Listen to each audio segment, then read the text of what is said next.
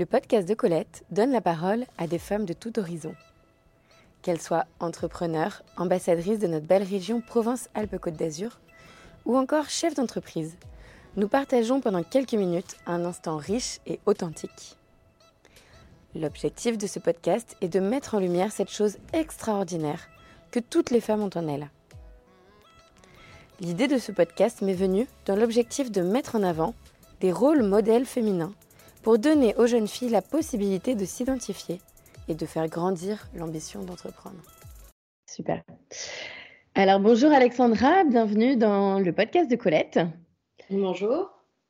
En cette euh, fin de semaine, donc euh, merci d'avoir accepté euh, de venir dans ce podcast. Euh, ce podcast a pour but donc d'interviewer des femmes qui ont entrepris. Euh, et c'est un peu euh, le fil conducteur qu'on a retrouvé dans tous nos épisodes.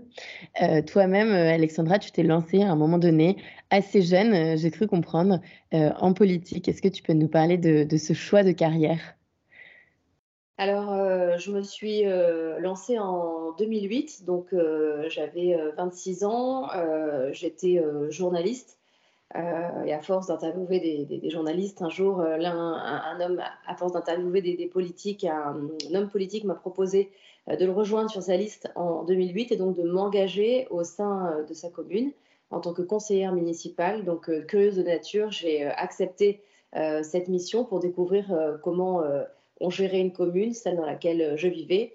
Et c'est vrai qu'au premier jour du conseil municipal, le jour de l'intronisation et de l'installation de ce conseil municipal, j'ai ressenti beaucoup d'émotions et aussi euh, une mission de service public euh, qui m'a fortement impactée. Et c'est de là euh, qu'est né justement mon engagement en politique. Et puis, de fil en aiguille, avec les responsabilités qu'on a bien voulu me confier et que j'ai essayé d'honorer, j'ai pu poursuivre mon engagement. Alors, cet engagement qui commence très jeune, finalement, il commence par quoi? Quelle est la cause qui tient le plus à cœur? Peut-être que c'est d'ailleurs dans une carrière politique, est-ce que toutes les causes tiennent à cœur? Ou il y en a d'autres qui plus particulièrement font vibrer?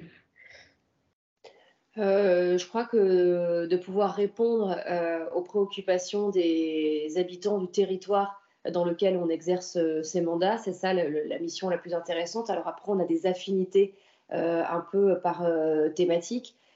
c'est vrai que moi, tout ce qui touche autour des sujets dits sociaux, c'est-à-dire de l'égalité femmes-hommes, de la santé, du handicap, des enfants via l'éducation, sont des sujets qui me parlent, dans lesquels j'ai envie de m'accomplir. Euh, de proposer des solutions pour mieux vivre et euh, mieux faire évoluer les politiques euh, publiques en la matière.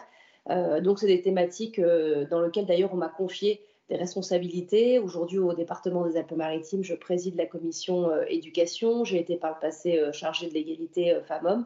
Donc, ce sont des thématiques qui, qui, me font écho en moi à titre personnel. Mais bon, ça ne m'empêche pas évidemment de m'illustrer sur tout un tas d'autres domaines, comme celui de l'économie et plus spécialement du tourisme, puisque depuis le mois de janvier, j'ai l'honneur de présider le comité régional du tourisme Côte d'Azur France. Euh, c'est un gros sujet dans les Alpes-Maritimes puisque c'est une part importante de notre économie. Euh, le tourisme est vraiment primordial sur la Côte d'Azur et donc je m'illustre aussi dans, dans, ce volet ô combien intéressant et avec beaucoup d'enjeux pour notre territoire. Donc, si je reprends le tourisme, euh, cette région. Finalement, tu es ambassadrice de notre région. Euh, quoi de mieux qu'une ambassadrice euh, née ici? Donc, en fait, tu es vraiment anti-boise, hein, si je dis pas de bêtises. Exactement. Ouais. C'est vrai que je suis née à Antibes, comme ma famille d'ailleurs. comme mes parents, et c'est un territoire dans lequel j'ai grandi, dans lequel je vis, et je pense que comme n'importe quel habitant euh, des Alpes-Maritimes, même celui qui n'est pas né ici, on tombe littéralement euh, amoureux de notre territoire parce qu'il est exceptionnel. Souvent, euh, quand je suis en mission sur la côte d'Azur ailleurs, ou souvent des journalistes me demandent à quel territoire on peut comparer les Alpes-Maritimes, est-ce qu'on a des concurrents? Moi, j'ai envie de dire que la côte d'Azur n'a absolument aucun concurrent parce que son territoire, il est exceptionnel. D'abord par sa géographie, par ses reliefs, par son patrimoine naturel, on est bien sûr une, destination balnéaire avec un littoral sublime, mais aussi avec un moyen et au pays, avec une montagne. Et ça, il n'y a aucun autre endroit dans le monde, aucun autre endroit dans le monde qui a cette singularité. donc c'est vrai que je suis très attachée à mon territoire et que c'est un honneur et un plaisir de pouvoir en parler, de pouvoir le valoriser aussi parce qu'il est d'une intense richesse. donc l'idée aussi, c'est de pouvoir aller déceler chacune de ses qualités pour pouvoir en faire la promotion dans le monde entier. Je crois que euh, chaque marché, euh, chaque destination du monde entier, euh, chaque pays vient sur la Côte d'Azur pour des raisons parfois qui ne sont pas les mêmes. Et on a la chance avec la Côte d'Azur justement de pouvoir proposer à tout type de visiteurs des spécificités vraiment particulières qui correspondent à, toutes les attentes. on peut venir chez nous pour faire du sport, on peut venir chez nous pour se connecter à la nature, on peut venir chez nous pour aller bronzer sur la plage, faire du shopping. Enfin voilà, on a vraiment une palette assez large qui permet d'attirer euh, l'ensemble des visiteurs euh, de, toute la, de, toute la, planète. Il me semble, je t'ai déjà entendu raconter cette anecdote, que euh, les seuls qui ont la montagne à moins d'une heure de chez eux, c'est au Liban. Hein. C'est le seul pays au monde où il y a ça aussi. Hein. Oui, au, Liban, ils ont des, ils ont des, stations de montagne hein, qui ont neigé l'hiver. Assez proches du littoral. Donc c'est vrai que c'est une, une, spécificité de pouvoir au mois de février-mars chez nous, pouvoir aller euh, euh, skier euh, la journée et puis terminer sa journée par un dîner sur la plage. Je crois qu'il n'y a pas mm. beaucoup de, stations dans le monde, mm. de, destinations dans le monde où elle a cette spécificité.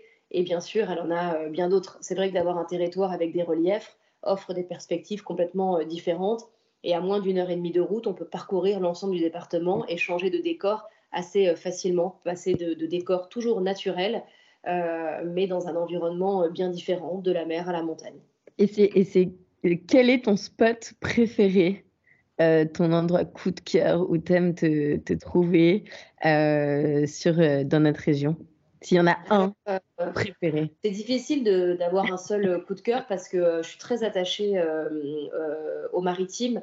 Mm-hmm. Je suis née à Juan-les-Pins, c'est là où, je réside et, à chaque fois que j'aime toujours à dire que j'habite en vacances. Chaque jour que j'emprunte euh, ce chemin du bord de mer pour me rendre à mon travail, je mesure la chance que j'ai d'habiter dans un environnement euh, euh, aussi beau. Donc c'est vrai que j'ai un attrait particulier pour le maritime, pour le littoral, parce que j'aime me baigner, j'aime aller faire de la plongée et profiter de ce patrimoine. Mais je me ressource, quand j'ai besoin justement de me ressourcer, j'ai plutôt tendance à aller m'isoler euh, sur les sommets des Alpes-Maritimes, dans le Mercantour, euh, où j'y trouve beaucoup euh, d'apaisement et où j'ai besoin aussi de me reconnecter à la nature avec voilà, des températures plus fraîches, notamment en été, qui nous font un bien fou. Donc, on a cet avantage de l'été, par exemple, on me demande souvent où je pars en vacances. Ben, moi, je pars en vacances dans les Alpes-Maritimes, puisque nos stations de montagne offrent un décor radicalement différent, celui du littoral, mais, mais voilà, mais tout aussi beau, tout aussi sublime. Euh, donc j'ai envie de dire, euh, entre les deux, mon cœur balance. Ouais, complètement, complètement. On comprend cette, euh, ce tiraillement parce que tout est magnifique et on s'y sent bien. On a toujours le soleil en plus. Donc ça, c'est vraiment un gros avantage. Mais donc là, tu me parles beaucoup de nature et finalement, cette nature, il faut la préserver. Euh, en ce moment, euh, on sait que c'est un petit peu catastrophique euh, ce réchauffement climatique et, tout ce qui en suit, hein, évidemment. Mais toi, je sais que c'est une cause qui te tient à cœur, que vous êtes en train de développer un écotourisme. c'est quoi les grandes lignes de ce programme? Je pense que le tourisme de demain, c'est et le tourisme d'aujourd'hui d'ailleurs, parce que c'est ce qu'on est en train de faire en ce moment au Comité régional du tourisme Côte d'Azur France, main dans la main avec le département des Alpes-Maritimes qui est présidé par Chalon Génésie, puisque le département est le financeur euh, plus que majeur euh, du CRT. Et on a un président qui est très engagé, Charles Génésie, dans la défense justement euh, de l'environnement. Il en a fait de sa politique qu'il appelle le Green Deal vraiment un axe majeur de son action. Donc je crois qu'on peut complètement conjuguer le développement du tourisme avec un tourisme responsable, avec un tourisme durable. En tout cas, nous, c'est ce qu'on s'évertue de faire depuis un certain nombre d'années.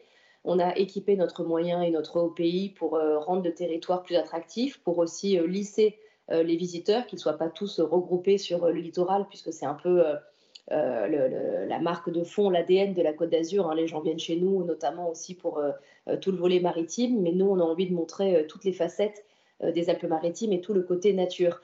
la Côte d'Azur souffre de clichés très urbanisés, avec un tourisme de masse, regroupé notamment sur le littoral. Et nous, on a envie de montrer toute la spécificité. Donc, on a équipé notre moyen au pays. Alors, quand on dit équipé, c'est qu'on a mis en place des équipements de loisirs, de l'hébergement. On a aussi rendu des sentiers pédestres ou des, pistes cyclables sécurisées, balisées, pour pouvoir justement accueillir des visiteurs qui voudraient venir chez nous justement pour se reconnecter à la nature. Notre destination Côte d'Azur France est vraiment de pure nature, de pure beauté, avec une pure lumière, et c'est ce slogan qu'on a choisi justement de mettre en avant dans notre plan de communication pour la saison estivale 2022, c'est de valoriser justement euh, tout le côté naturel euh, des Alpes-Maritimes, de la Côte d'Azur. On a choisi 16 euh, visuels, 16 infographies qui représentent 16 destinations, 16 communes, 16 territoires des Alpes-Maritimes qui mettent en avant vraiment leur côté nature. Et c'est important pour nous d'aller dans cette dynamique-là, puisqu'une fois de plus, on peut complètement travailler à l'attractivité du territoire et à développer le tourisme, un tourisme plus qualitatif, avec peut-être euh, moins de flux, mais en tout cas euh, euh, de préserver notre territoire. L'intérêt, il est là, c'est pas de, gonfler les chiffres des touristes. On, fait tout l'inverse. Justement, on essaye de, travailler un tourisme de qualité avec des visiteurs du monde entier, des visiteurs qui viennent de très loin, mais qui restent plus longtemps pour justement, notamment, diviser ces flux et qui puissent profiter de l'ensemble du territoire et ne pas s'arrêter justement uniquement sur le littoral.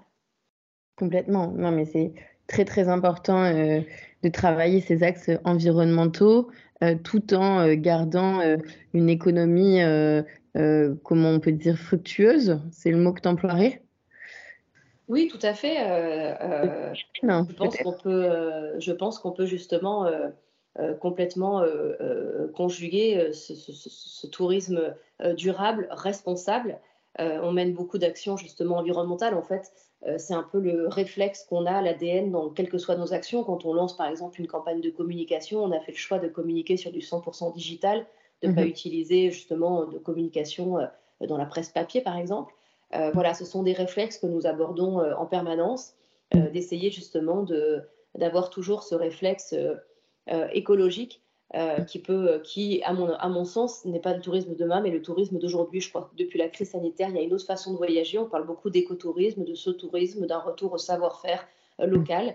Euh, ce sont les attentes hein, des visiteurs, c'est les orientations qu'on prend, mais elles sont en, parfaite adéquation avec les attentes de nos visiteurs. On est à leur écoute et on essaie justement de valoriser tout le côté authentique de notre destination. Tout à fait. il y a de plus en plus euh, d'initiatives dans notre région euh, qui, qui, s'ancrent dans, euh, dans cette grande lignée, dans ce changement de mentalité. Je pense à toutes les startups aussi de notre territoire qui sont très florissantes en ce moment, un territoire très très dynamique en termes de start-up. On a eu l'occasion de te recevoir aussi cette année sur une table ronde de la French Tech Côte d'Azur. toi, tu es, vraiment euh, pour cette dynamique, euh, si je puis dire, euh, de, nouveaux projets innovés autrement? Oui, je crois que les Alpes-Maritimes est un département placé sous le signe de l'innovation. D'abord à l'accueil la première technopole européenne, qui est Sophia Antipolis, avec une résilience incroyable, avec chaque année des centaines d'emplois qui sont créés malgré les contextes internationaux qu'on connaît, hein, qu'ils soient géopolitiques ou sanitaires euh, ou économiques. Euh, donc, euh, les Alpes-Maritimes, c'est une terre très riche, avec d'abord un territoire qui est très attractif. c'est important aussi d'avoir un territoire attractif qui, puisse accueillir des entreprises, de, de, grandes, des géants mondiaux qui viennent s'installer dans les Alpes-Maritimes parce que le territoire est attractif et parce qu'il a su justement mettre en place un certain nombre de services, d'outils et d'équipements pour pouvoir accueillir les entreprises. Euh, les Alpes-Maritimes accueillent l'aéroport de Nice, enfin Iberge accueille l'aéroport de Nice, qui est le deuxième aéroport euh, euh, français avec un, volet international important. Et ça, ça fait partie, ça concourt justement aussi à, l'installation d'entreprises, que ce soit une start-up, une jeune pousse qui viendrait démarrer chez, nous, ou un géant mondial qui, qui souhaite venir s'installer dans nos terres. Donc je crois que l'innovation est vraiment au cœur des stratégies des politiques publiques de l'ensemble des communes, que ce soit euh, des collectivités euh, euh, locales, départementales ou régionales. En tout mm. cas, il faut qu'on travaille main dans la main pour continuer à rendre ce territoire attractif et que les entreprises aient envie de venir faire prospérer leur société dans notre territoire. C'est important aussi d'être un territoire attractif pour nos visiteurs, mais avant tout pour notre population, pour qu'elle s'y sente bien et que nos entreprises puissent prospérer. Complètement. Qu'est-ce que tu aurais envie de dire à une femme qui hésite à se lancer? Euh, toi qui t'es aussi lancé, toi qui n'as pas peur d'entreprendre, qu'est-ce que tu dirais? Les femmes, elles ont souvent tendance à s'auto-censurer, elles ont une espèce de culpabilité où elles auraient un choix à faire entre leur carrière professionnelle ou leur vie privée, c'est-à-dire notamment leur vie de famille. Je crois qu'aujourd'hui, on peut mener de front une vie professionnelle et une vie euh, familiale euh, sans aucun problème. Je pense qu'il y a beaucoup de clichés qui ont été euh, levés. Cependant, il y a encore quelques femmes qui hésitent à, se lancer. Donc, je crois qu'il faut arrêter l'autocensure. Il faut déconstruire un peu ces stéréotypes. Il faut oser se lancer parce que c'est une, formidable aventure que de se lancer dans l'entrepreneuriat. Je crois qu'aujourd'hui, il y a beaucoup de réseaux. Il y a beaucoup d'associations justement qui accompagnent les femmes. Euh, justement pour répondre à leurs euh, inquiétudes, pour les rassurer, pour euh, les accompagner, leur redonner confiance. Et il n'y a aucune raison qu'une femme ne réussisse pas à partir du moment où son projet est pensé et crédible et surtout avec la volonté de, réussir. Donc il faut que les, réseaux de femmes puissent continuer justement les associations à accompagner les femmes qui hésiteraient à se lancer. Il faut aussi bah, déconstruire ces stéréotypes et dire qu'une femme qui se lance, quel que soit l'entreprise dans laquelle elle a envie de, euh, de, se lancer, il faut pouvoir lui faire confiance, euh, justement pour qu'aujourd'hui l'écosystème ne soit pas dirigé que par des hommes. J'espère en tout cas demain, mais que demain arrive vite, que les entreprises du CAC 40 soient présidées, dirigées par des femmes. Aujourd'hui, il y a beaucoup d'hommes qui sont encore à la tête de ces entreprises. J'espère que demain, ça changera. Il y, a des, il y a des lois qui font évoluer la, la, place des femmes dans la politique, bien sûr, mais aussi euh, dans l'entreprise, notamment dans les, euh, dans les instances de gouvernance. Et je crois que ça aussi, ça doit concourir à ce que les femmes prennent de plus en plus leur place dans la société. Complètement. Est-ce que tu trouves qu'il y a suffisamment d'initiatives euh, dans notre région à ce sujet-là? Ou est-ce qu'on pourrait faire mieux? Je crois qu'on peut toujours faire mieux parce que personne n'est parfait, mais en tout cas, il faut saluer l'initiative de, de, de, de que ce soit euh, le département, la région, et puis beaucoup de réseaux de femmes euh, chefs d'entreprise et qui se créent. Encore il n'y a pas longtemps, j'ai rencontré euh, deux jeunes femmes à Antibes qui ont souhaité monter une association pour justement essayer de. Ce sont deux femmes qui se sont lancées et elles veulent partager leurs expériences et aussi accompagner les femmes qui veulent se lancer. Donc, je trouve que c'est quand même un, territoire assez riche. On, a un territoire avec une forte densité, avec beaucoup de population. Donc, ça veut dire beaucoup d'hommes et de femmes euh, qui créent, qui ont envie de, se lancer et d'accompagner. Et donc cet écosystème euh, est quand même une richesse. Je pense que c'est plus facile aujourd'hui de lancer son entreprise euh, sur la côte d'Azur que dans d'autres territoires de France. Mais ça, n'empêche pas qu'il faut quand même continuer à promouvoir l'entrepreneuriat et à soutenir les entrepreneurs. C'est un, une aventure passionnante de se lancer, mais on sait aussi qu'elle comporte des risques. À nous, pouvoir public, je parle en tant qu'élu, à nous, pouvoir public, de justement d'accompagner le mieux possible euh, celles et ceux qui veulent euh, euh, s'engager. Bien sûr, bien sûr. Et puis surtout, se lancer, c'est bien. Et après, il y a la phase, la step d'après, c'est vraiment, tu, tu, le citais tout à l'heure, être à la tête de conseils d'administration, devenir décisionnaire, etc. Et ça, c'est encore l'étape d'après, si je puis dire, où il faut que les femmes aient de la place finalement. C'est vrai que l'émancipation des femmes euh, euh, dans le monde professionnel, que ce soit euh, politique ou, économique, il se fait, c'est vrai, en deux étapes. D'abord, il y a l'accès des femmes. Je prends par exemple le, cas en politique, puisque c'est ce que je vis. la loi sur la parité a permis aux femmes d'intégrer notamment bah, des assemblées. Après, la deuxième étape, c'est d'abord des responsabilités. On parle de ce fameux plafond de verre que les femmes, pour l'instant, n'arrivent pas à percer. Et puis, ça se, euh, on, peut le vérifier assez facilement d'un point de vue politique. Euh, L'Europe est présidée par un homme, le, pays est présidé par un homme, notre région Provence-Alpes-Côte d'Azur est présidée par un homme, le département aussi, la plupart des communes et des communautés d'agglomération également. Donc ça veut dire que les femmes, pour l'instant, n'arrivent pas, elles sont en train d'arriver au pouvoir, mais pour l'instant ne sont pas majoritaires. Donc je pense qu'il faut continuer justement à, travailler dans ce sens-là et que les femmes prennent toute la place. Je crois qu'aujourd'hui, il n'y a plus de sujet.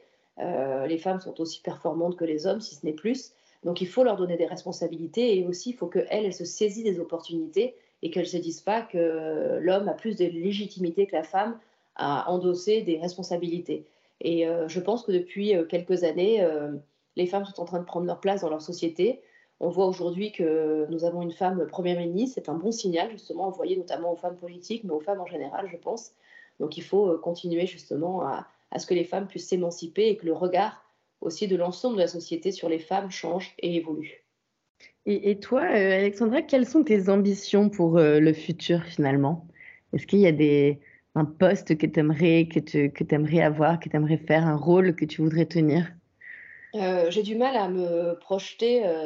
D'abord, quand on se projette et qu'on n'y arrive pas, c'est une grande frustration. Donc, j'ai du mal à répondre à la question où tu seras dans 5 ans ou dans 10 ans. Mm-hmm. Donc, je suis plutôt dans, dans, dans une euh, dans une identité de me dire que euh, j'essaye déjà d'assurer les responsabilités que j'exerce aujourd'hui. Mhm. Euh, il y a encore trois ans, on m'aurait dit Est-ce que tu imagines être parlementaire dans quelques mois ou quelques années J'aurais répondu absolument pas. Et c'est vrai ce que je vous dis j'ai du mal vraiment à, me projeter. Donc j'essaye déjà d'assumer la responsabilité que j'ai aujourd'hui, celle de l'exercice de mes mandats, qui est une lourde responsabilité, une belle responsabilité. donc je n'ai pas d'objectif euh, si ce n'est que de continuer d'abord à faire ce que j'aime. Je pense que c'est important dans la vie d'un homme ou d'une femme d'exercer des missions professionnelles dans lesquelles on s'épanouit et puis de la faire le mieux possible. Je crois que déjà, si on arrive à remplir cet objectif-là, euh, c'est pas mal. Et après, je pense que ce qui doit arriver arrive. Euh, si mm. je dois poursuivre dans la politique, on continuera à me faire confiance. Et puis, si je dois faire autre chose, ben, je ferai autre chose. Tout à fait, tout à fait. Et faire de son mieux, c'est très important. C'est un, c'est une phrase euh, qui est reprise souvent par Kipling, euh, faire de son mieux. Et c'est un bon mantra au quotidien euh, que, qui n'est pas toujours facile à faire, hein, mais c'est un bon cap en tout cas, un bon objectif. Oui, oui, moi je partage complètement cette idée-là, justement, de pouvoir déjà, avant de se projeter, déjà bien faire son travail au quotidien. Et au-delà de bien faire son travail, c'est aussi être en adéquation entre les missions, enfin, entre, le, entre ce que l'on exerce comme activité, quelle qu'elle soit, et euh, qu'elles soient en adéquation avec qui nous sommes. Je crois que c'est pas évident. Il y a beaucoup de gens aujourd'hui, euh, j'entends euh, des gens qui font des métiers et, et qui correspondent pas vraiment à, enfin, qui, qui, les épanouissent pas. Et je pense que l'objectif premier, c'est déjà d'exercer des missions qui correspondent à nos attentes, qui correspondent à, ce que nous sommes et de le faire bien. Et je crois que cette mission-là, déjà, est pas évidente à réaliser. Et, et voilà, en tout cas, moi, c'est mon mantra. Et c'est ce que j'essaye de faire au quotidien. Et, nous, nous sommes soumis en tant que euh, hommes et femmes politiques euh, au vote des électeurs. Euh, donc, c'est eux qui décident s'ils veulent continuer à nous faire confiance. Donc, je pense que s'ils veulent continuer à nous faire confiance, il faut non pas penser à ce qu'on fera demain et où on sera et à sa réélection, mais déjà de bien faire son travail aujourd'hui et d'être à l'écoute de, voilà, de, nos administrés. Complètement, complètement. C'est un challenge permanent finalement. Oui, c'est un challenge qui n'est pas facile à, à relever. parfois on échoue, on n'arrive pas toujours euh, à parvenir à, ses buts, à réussir ses missions. Mais en tout cas, quand l'intention est de vouloir faire son mieux, que ce soit pour soi-même ou pour les autres, euh, voilà, c'est déjà, euh, à mon sens, en tout cas, un premier aboutissement. Donc voilà, je vais continuer dans cette voie. Super. Bah, écoute, en tout cas, un grand, grand merci, Alexandra, pour cette intervention. Bah, merci à toi au sein du podcast de Colette. Est-ce que pour clôturer, j'ai demandé à tout le monde euh, la petite phrase qui, te, qui te suit au quotidien, euh, ton petit mantra que, que tu aimes bien au quotidien? Qu'est-ce que ça serait, toi, ta phrase euh, type? Bah, Pour rebondir un peu sur ce qu'on vient de dire, je ne sais plus si c'est Jung ou Nietzsche qui avait dit ça, c'était deviens ce que tu es. je crois qu'en tout cas, moi, c'est ce que je m'efforce de faire c'est de rester en adéquation. Quand euh, je dis deviens ce que tu es, c'est garder les pieds sur terre, euh, euh, de faire ce que, ce que, ce que l'on est finalement et de ne pas voilà, se travestir, de ne pas devenir quelqu'un d'autre. Je pense que si on arrive à être en adéquation avec soi-même dans les missions qu'on exerce à l'extérieur, je crois que déjà c'est un objectif qui est assez ambitieux et sur lequel j'essaye justement d'y parvenir. Complètement. Allez, on se quitte là-dessus, Alexandra. Deviens ce que tu es, à méditer, un grand merci d'être venu euh, ce matin. Allez, merci le podcast de Colette et à bientôt. À bientôt, Alexandra. Merci beaucoup d'avoir écouté le podcast de Colette. J'espère que cet épisode vous a plu. Je vous donne rendez-vous dans 15 jours pour le prochain épisode. À bientôt.